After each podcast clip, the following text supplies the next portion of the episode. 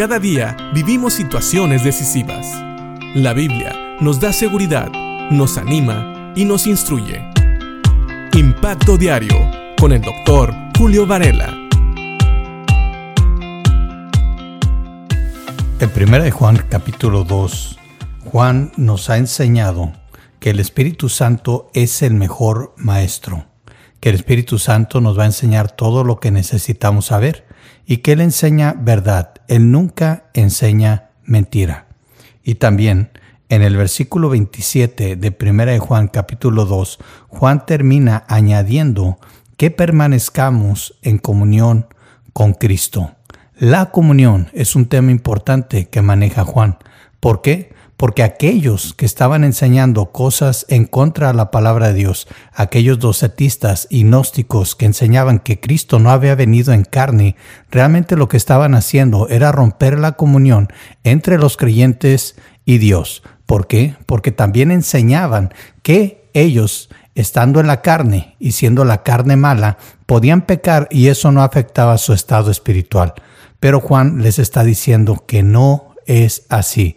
Ellos deben de recordar las enseñanzas que se les habían dado y con eso ellos podían mantener su comunión con Cristo. Y sigue diciendo Juan en el versículo 28. Y ahora, queridos hijos, permanezcan en comunión con Cristo para que, cuando Él regrese, estén llenos de valor y no se alejen de Él avergonzados. Primero, Juan nos dice que el Espíritu Santo nos enseña la verdad y que esa verdad nos ayuda a permanecer en comunión con Cristo. Ahora, si nosotros vemos la definición de la palabra comunión, vamos a entender que significa participar en lo común, tener algo común, algo en lo cual nos relacionamos. Cuando decimos que tenemos comunión con Dios, quiere decir que tenemos algo en común con Él, que participamos de algo en común.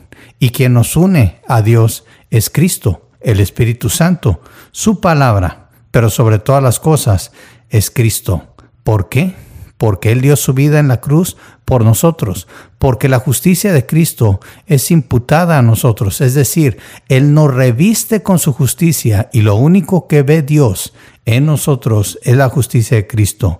Él ya no ve nuestro pecado, Él ve a su Hijo en nosotros. También la palabra comunión puede significar trato familiar, comunicación de unas personas con otras.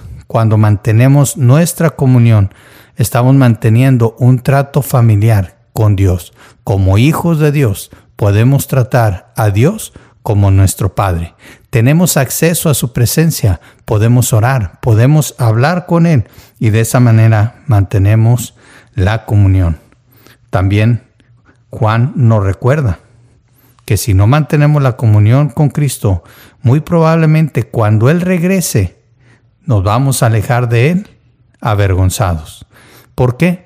Porque la manera en que rompemos la comunión con Dios es precisamente andando en pecado. Y el pecado no puede estar en la presencia de Dios. El pecado nos avergonzará delante de Dios. Si cuando Jesucristo regrese estamos viviendo en pecado, no correremos a Él con alegría, sino más bien correremos avergonzados estaremos avergonzados.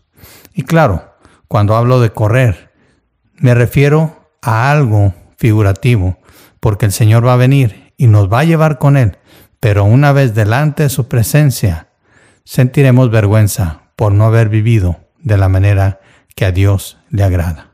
Pero gracias a Dios, que eso no va a impedir que sigamos siendo salvos y que sigamos recibiendo recompensas delante de Dios. Dios no nos va a acusar.